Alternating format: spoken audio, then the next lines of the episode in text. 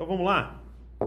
Vamos meditar na palavra de Deus juntos hoje. Muito bom, muito bom você estar tá em casa. Eu até vim aqui no escritório para gravar, para a gente sentir todo mundo aqui em casa, bem gostoso. Que dia, que dia maravilhoso. Ó, é, eu vou compartilhar uma palavra com vocês agora que é muito importante, ok? Ela é fundamental para aquilo que nós estamos vivendo e eu queria que você conversasse com a galera que está aí sobre isso aqui que eu vou falar, ok? Então, nós vamos ouvir a palavra juntos, nós já adoramos a Deus, nós já oramos, é, daqui a pouco nós vamos cear juntos, cada um aí na casa, depois nós vamos ter aquele almoço gostoso, aquele tempo de comunhão. Então eu queria que você conversasse sobre isso aqui, que nós vamos pensar, meditar hoje da palavra de Deus, ok? É, e para que a gente não desperdice nenhum, nenhum momento, nada é, tudo se torne oportunidades da gente estar mais próximo do Senhor. E eu quero falar com você hoje sobre algo muito importante nas Escrituras, que Paulo chama de o propósito eterno de Deus, ok? O propósito eterno de Deus.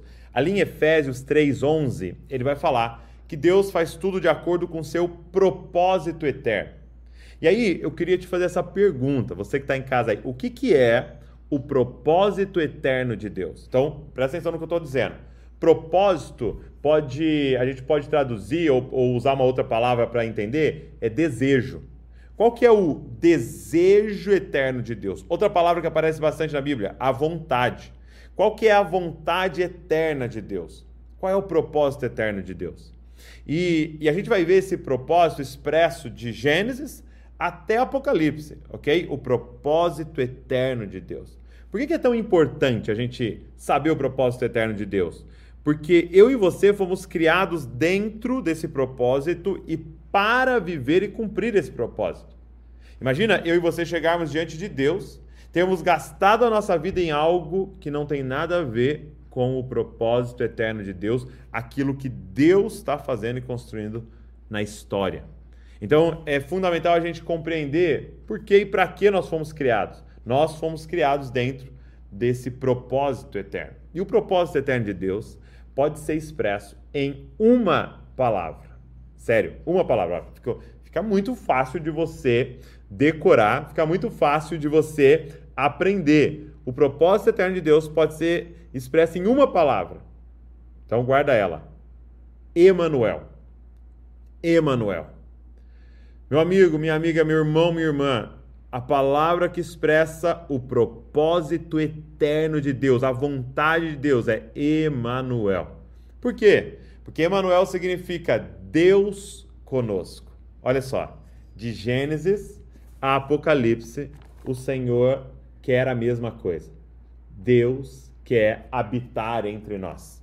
Ele usa algumas figuras para isso. Por exemplo, ele é um pai que quer uma família, ele quer relacionamento com a gente.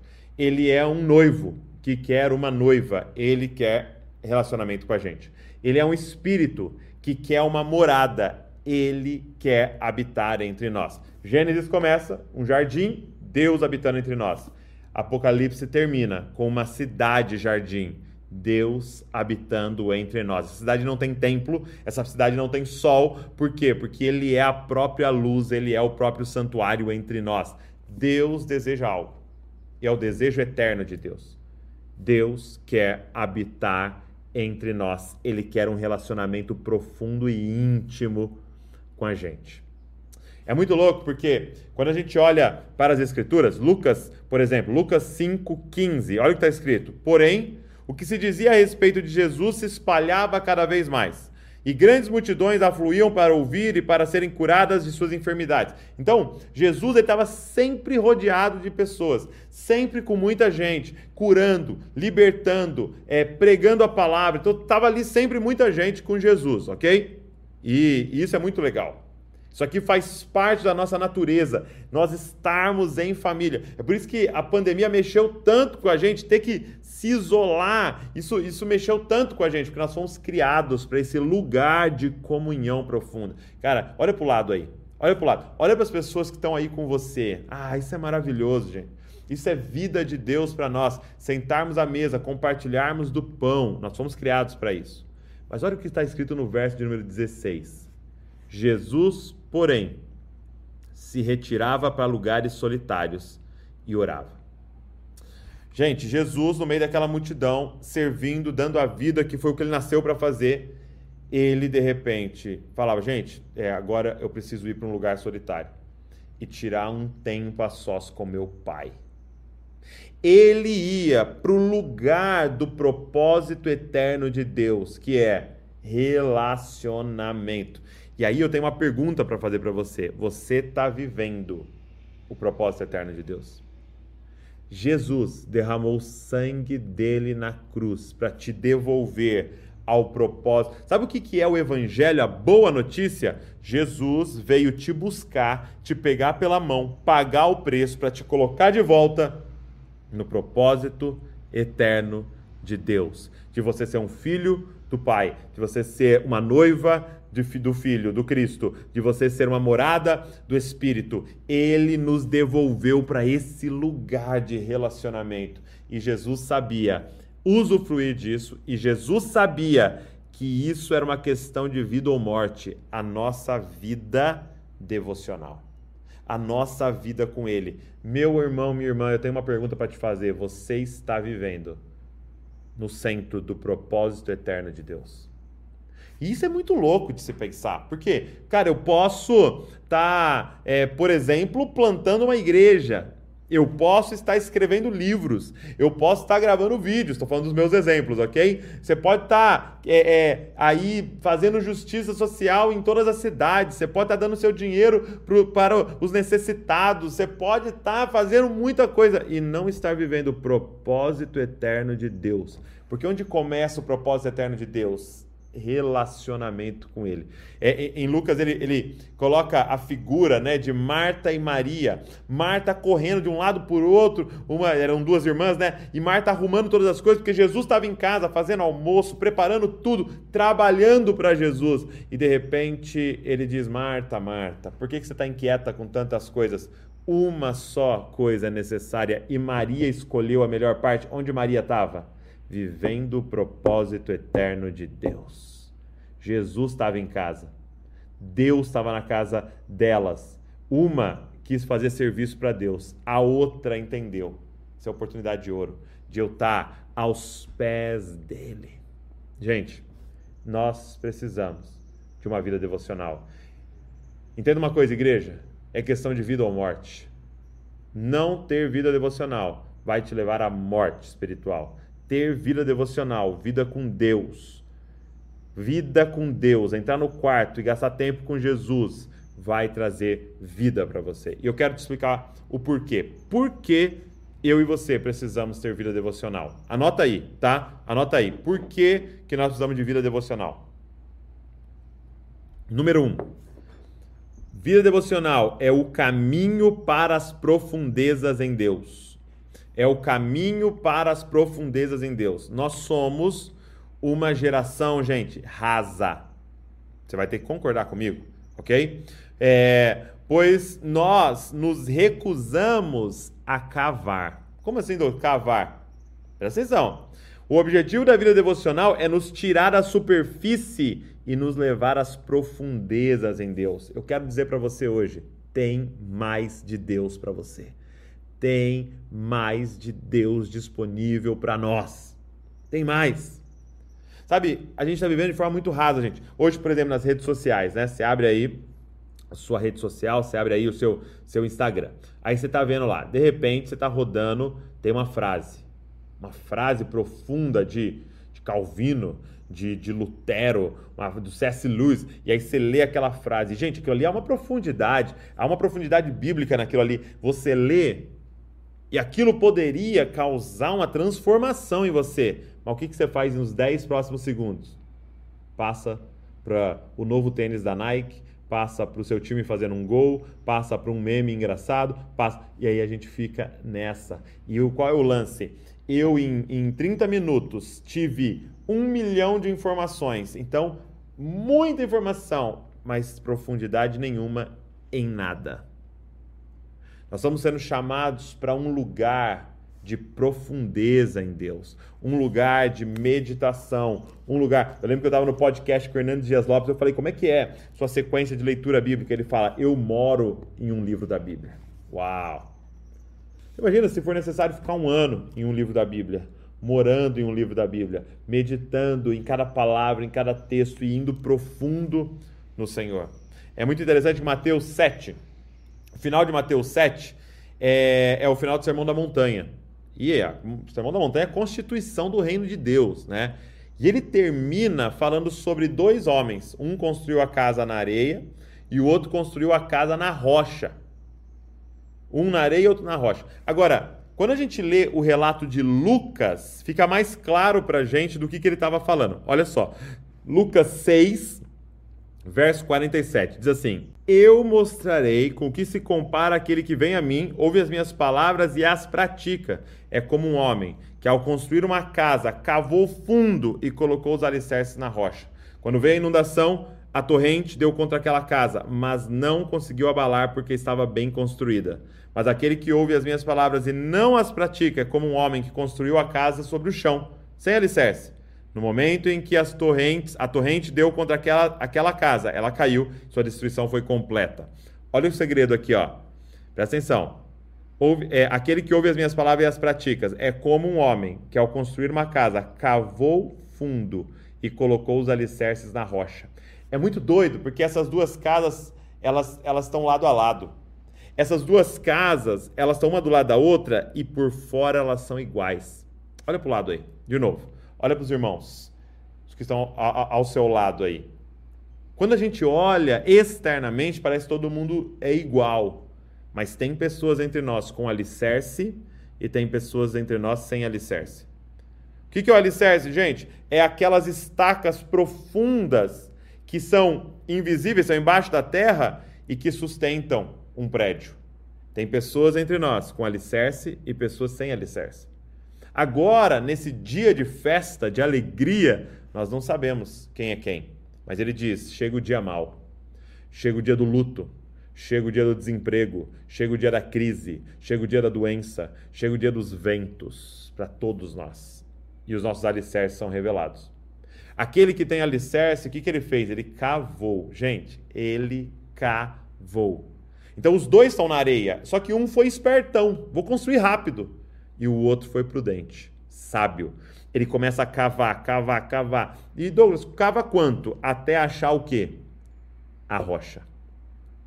Ele cava, cava, cava até achar rocha. E a vida dele está agora alicerçada no quê? Nesta rocha que ele encontrou lá embaixo.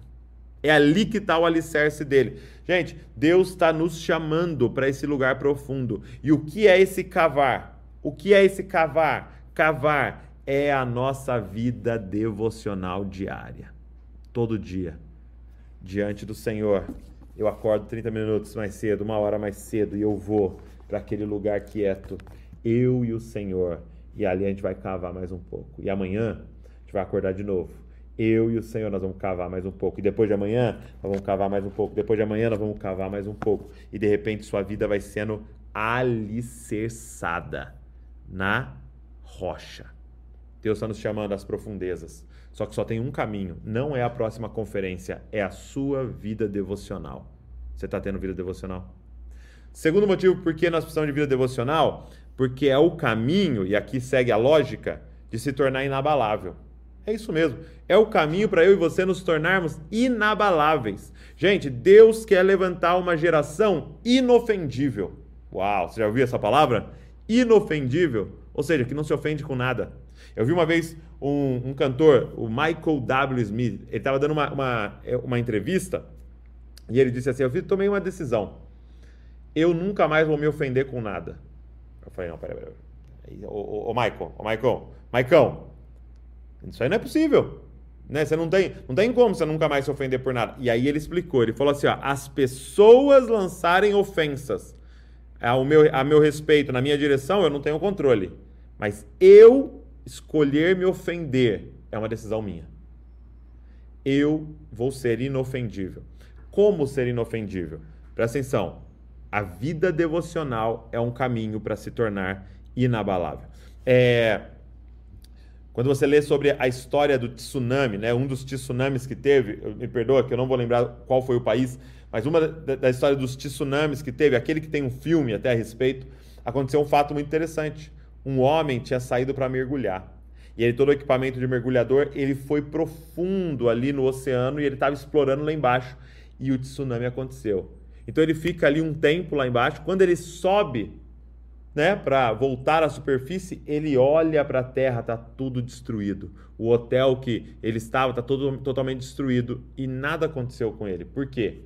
Porque ele estava habitando, ele estava no profundo e aqueles aqueles problemas passaram por cima dele. Aquela destruição passou por cima e não a, não o alcançou. Gente, qual é o caminho para nós sermos inabaláveis? O caminho é o seguinte: é se a nossa esperança está naquilo que não tem como ser tirado de nós. Se eu e você estamos vivendo o propósito eterno de Deus. Qual é o propósito eterno de Deus, gente? Emanuel, Deus conosco. Deixa eu te perguntar: o próximo presidente pode tirar a sua comunhão com Deus? Perseguição pode tirar a sua comunhão com Deus? É, falta de dinheiro tem como tirar sua comunhão com Deus? É, é, impressionante, porque na verdade as piores coisas que esse mundo pode é, é, nos causar só nos coloca mais próximo do Senhor. Gente, você imagina Paulo vivendo o propósito eterno de Deus, pregando o propósito eterno de Deus. De repente, ele é capturado e preso. Você pensa, meu Deus, e agora Paulo foi estar preso, ele deve estar triste, ele deve estar mal, ele deve estar acabado, ele, ele deve estar abalado. E não.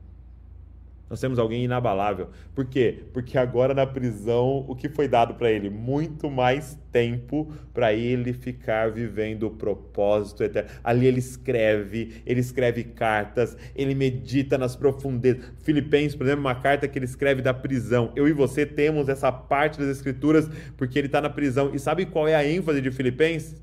Alegria Alegre-se sempre no Senhor. Outra vez vos digo, alegrem-se. Como que alguém está dentro da cadeia, está mandando quem está lá fora se alegrar? Era para ele estar tá triste, mas ele está dando conselho, alegrem-se. Por quê? Porque é isso que está transbordando de dentro dele. Porque não tem como tirar ele do propósito. Imagina se a sua esperança está em algo que é impossível tirar de você. Que é a sua relação com o Senhor. Sabe, gente, Deus está nos chamando às profundezas, lugar, no lugar onde a gente se torna inabalável. E, e a gente pensa que disciplinas espirituais, eu estou falando aqui de leitura bíblica, de oração, de jejum, de meditação, a gente acha que disciplinas espirituais é para um cristão é, é, é top, um, um, uma, um cristão que está numa categoria elevada, que é para líder, que é para pastor, que é para missionário, que é para profeta. Não, meus amados, disciplinas espirituais é pra, são para todos os cristãos, todos os que seguem a Jesus. Precisam viver o propósito eterno de Deus de relacionamento com Ele. Todos. Não existe essa categoria de crente que a gente criou. O super crente e o crente mais ou menos. Não existe. Esse crente mais ou menos, sabe como Jesus chama em Apocalipse 3,14? De crente morno. Dos discípulos mornos. E aí ele diz assim: Eu tenho vontade de vomitar você da minha boca. Ou seja, gente, ele está falando que esse tipo de discípulo nem é discípulo. Você não tem como falar para mim que alguém que está sendo vomitado da boca de Deus está salvo. A mornidão. Não existe essa categoria de discípulo que a gente criou. Só existe um tipo de discípulo, aquele que está com os olhos fixos no autor e consumador da nossa fé, Jesus Cristo, e que tem uma vida com Ele. Eu estou te chamando, eu estou te convocando para uma vida intensa, devocional com o Senhor diariamente. E isso nos faz inabaláveis. Terceiro, então eu falei para você, por que, que a gente tem que ter vida devocional? Falei que primeiro, porque é o caminho para as profundezas com Deus. Segundo, é o caminho para se tornar inabalável. Terceiro, é o caminho para vencer a nossa natureza pecaminosa. É o caminho para vencer a nossa natureza pecaminosa.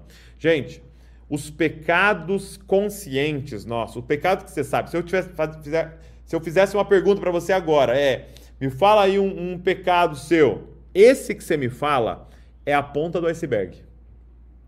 É o que está consciente, é o que você está vendo, percebendo. Mas sustentando esse, tem um iceberg inteiro para baixo.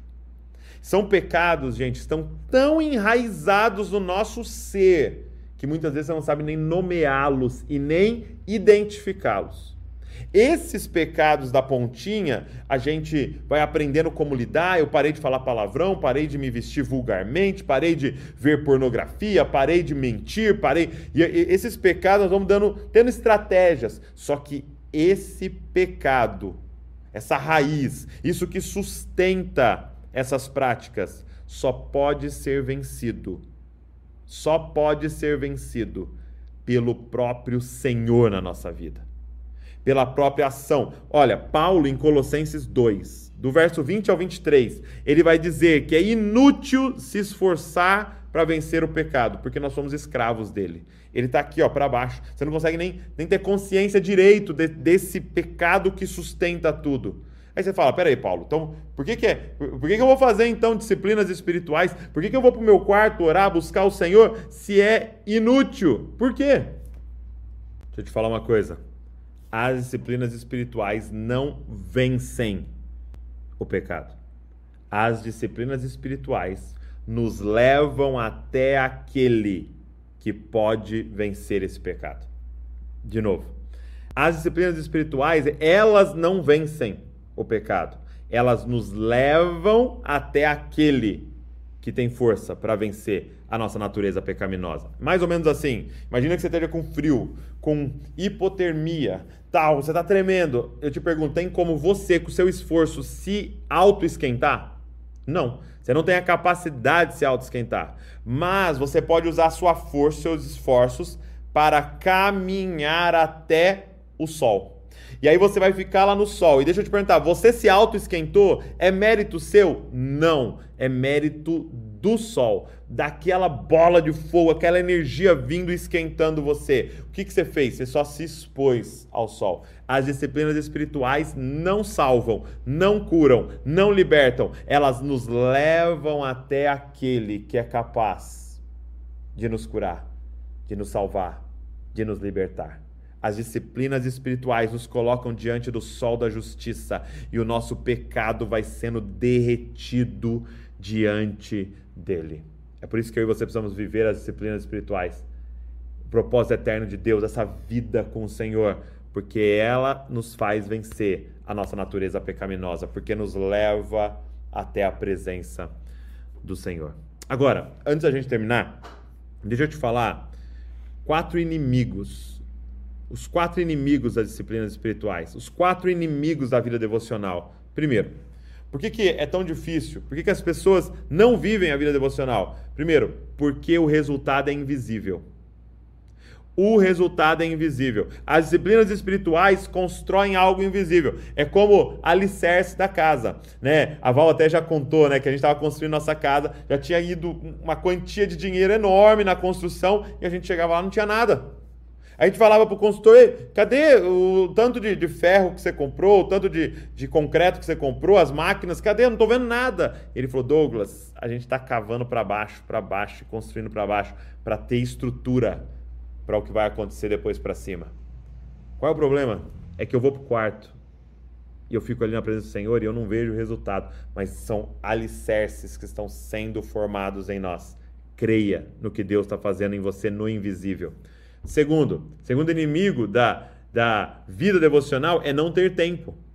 Ah, eu não tenho tempo. Porque as disciplinas espirituais requerem tempo. Não é fast food, não é McDonald's. E aí, o nosso tempo é um grande inimigo da vida devocional. Mas eu quero te propor algo.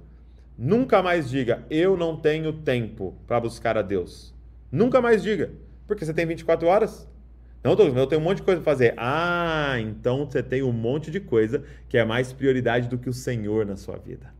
Gente, a maior riqueza, a moeda mais valiosa que existe no planeta não se chama dólar, não se chama libra, não se chama euro, não se chama ien, não se chama real. A moeda mais valiosa do planeta se chama tempo. E você vai determinar o que é prioridade, o que é valioso, o que é o seu tesouro com o seu tempo. Nunca mais diga eu não tenho tempo para a vida devocional. Diga eu não tenho prioridade. Eu não coloco o Senhor como a primeira coisa da minha vida. Tem outras coisas que são mais importantes. Você precisa colocar o Senhor como prioridade. Terceiro inimigo da vida devocional: não saber o que fazer. Quando eu chego lá, eu, eu, reservei uma hora aqui, mas eu chego lá, eu não sei o que eu faço. O que, que eu faço nesse tempo, essa uma hora? Eu fico entediado. Então você precisa aprender. E eu queria te dar aqui umas dicas bem simples. Primeira coisa que eu faço: adoração. Então eu vou para a vida, para o meu tempo com o Senhor e eu vou começar adorando. Eu gosto de colocar uma música. Coloco uma música ali e aquela música me ajuda então a conectar, a estar consciente da presença do Senhor naquele ambiente, ok? Então a primeira coisa, a adoração. Comece adorando. Começa levantando o nome dele, começa declarando quem ele é, começa colocando seus pensamentos dele. Eu fecho os meus olhos, gente, e eu Imagina um lugar, eu e o Senhor Jesus. E aquela música que está tocando, eu começo a declarar para Ele aquela música. Ok? Então, adoração. É o momento que você abaixa a poeira, você esquece tudo ao seu redor, conecta com Ele. Depois, eu vou para o momento da palavra. E agora, qual é o objetivo desse momento? Eu ouvir a voz de Deus. Deus falar comigo. Ok? Então, eu começo a ler a Bíblia. Por exemplo, na, na, na ocasião, eu estou lendo o, a carta de Paulo aos Efésios. Então, estou lendo ali. Ali eu não tenho pressa. Ali eu não tenho meta. Ah, não, preciso ler tantos capítulos. Não, eu preciso ouvir a voz de Deus. Se for na primeira frase, que fique na primeira frase. Se for no parágrafo, que fique no parágrafo. Se for em cinco capítulos, que fique em cinco capítulos. Mas eu quero ouvir a voz de Deus. E ali, gente, eu não estou pensando em pregação, em vídeo, em discipulado. Eu estou pensando o que, que eu preciso ser transformado, o que, o que, que Deus está falando comigo. E eu ouço a voz de Deus. Então, adoração, Bíblia, que é ouvir a voz de Deus. E aí, meditação. Então, a partir daquilo que eu estou lendo e as verdades que eu estou vendo, eu começo a meditar. O que é meditar? É falar com o próprio Douglas sobre a palavra de Deus. Douglas, você está perdoando? Douglas, será que você não está errando nisso aqui? Douglas, você está amando o Senhor acima de todas as coisas? E meditando naquilo que você está lendo. Depois da meditação, oração. E a oração vai ter as, as causas, aquilo que você está pedindo para o Senhor, você interceder por outras pessoas, mas principalmente o assunto que Deus falou com você na palavra. Se o assunto do dia ali era perdão e você precisa aprender esse caminho do perdão, sua oração com o Senhor vai ser esse diálogo daquilo que ele falou com você e que agora você precisa falar com ele. Talvez é, ele te falou de gratidão e agora vai ser o momento de agradecer a ele por muitas coisas. Então você vai ter essa conversa com ele. Vamos lá. Adoração, Bíblia, ouvindo o Senhor, meditação, eu quero mastigar o que eu estou lendo e agora oração, eu falando com ele. Então algumas dicas aí para você ter a sua vida devocional. Porque o terceiro inimigo da vida devocional é não saber o que fazer. Mas por último, quarto inimigo. O que pode destruir a vida devocional de alguém? Legalismo. Legalismo. É quando a vida devocional não é mais um meio para chegar até Jesus. Lembra que eu falei? É só o caminho até o sol. Não é mais o caminho, é o fim. Ah, meu amado. Aí entra o orgulho no nosso coração quando você consegue. Ah, eu sou top, eu, eu todo dia eu passo tempo com Jesus, eu sou, sou muito top. Pode entrar a hipocrisia, o dia que você não consegue, você pode começar a fingir que tem vida devocional e tal, porque aquilo se tornou um fim, ou pode entrar a culpa no dia que você não conseguiu fazer. Porque a impressão que dá é que o Senhor não está com você, porque você não pagou um preço. Presta atenção, a nossa vida devocional é apenas um meio para o que realmente importa. O propósito eterno de Deus, Emanuel, Deus conosco. O que nós queremos não é vida intensa de de leitura bíblica, saber teologia, nós queremos Jesus. É que o caminho até Jesus é esse aqui, mas não é o caminho que a gente é apaixonado, é pelo fim que a gente é apaixonado. Não deixe a sua vida devocional se tornar um legalismo. Gente, eu encerro dizendo para você qual é o objetivo de ter vida com Deus é amar mais o Pai, é conhecer e se parecer mais com o Filho, e é ser guiado pelo Espírito Santo. a fim de viver para a glória de Deus e para o benefício do próximo. Você pode anotar essa frase aí? Vou pedir para a galera colocar na tela aqui para vocês. O objetivo da vida devocional é amar mais o Pai, é conhecer e se parecer mais com Cristo, é ser guiado pelo Espírito Santo, a fim de viver para a glória de Deus e para benefício do meu próximo. Eu estou convocando você hoje ao propósito eterno de Deus. Você foi criado, você foi salvo para um objetivo: ter relacionamento profundo com Deus. Eu quero que você que está aí hoje em casa, né, de novo, mais uma vez, olha para essa galera que está em casa aí. Eu quero que você faça um compromisso com as pessoas que estão ao seu redor. Que compromisso, Douglas? De nós sermos a pedra no sapato um do outro, até que todos nós estejamos tendo vida devocional. É isso mesmo. E se a gente começasse a se cumprimentar assim, e aí? Tá tendo vida devocional? e aí, como é que foi essa semana? E o foi bom é tive tempo com Deus. E o foi mal é não tive tempo. Não, não é o foi bom, meu time ganhou, foi bom, ganhei dinheiro. Não. Foi bom é eu estar vivendo o propósito eterno de Deus. E cada dia mais, amando mais o Pai, conhecendo e parecendo mais com Jesus, sendo guiado pelo Espírito Santo, refletindo a glória de Deus.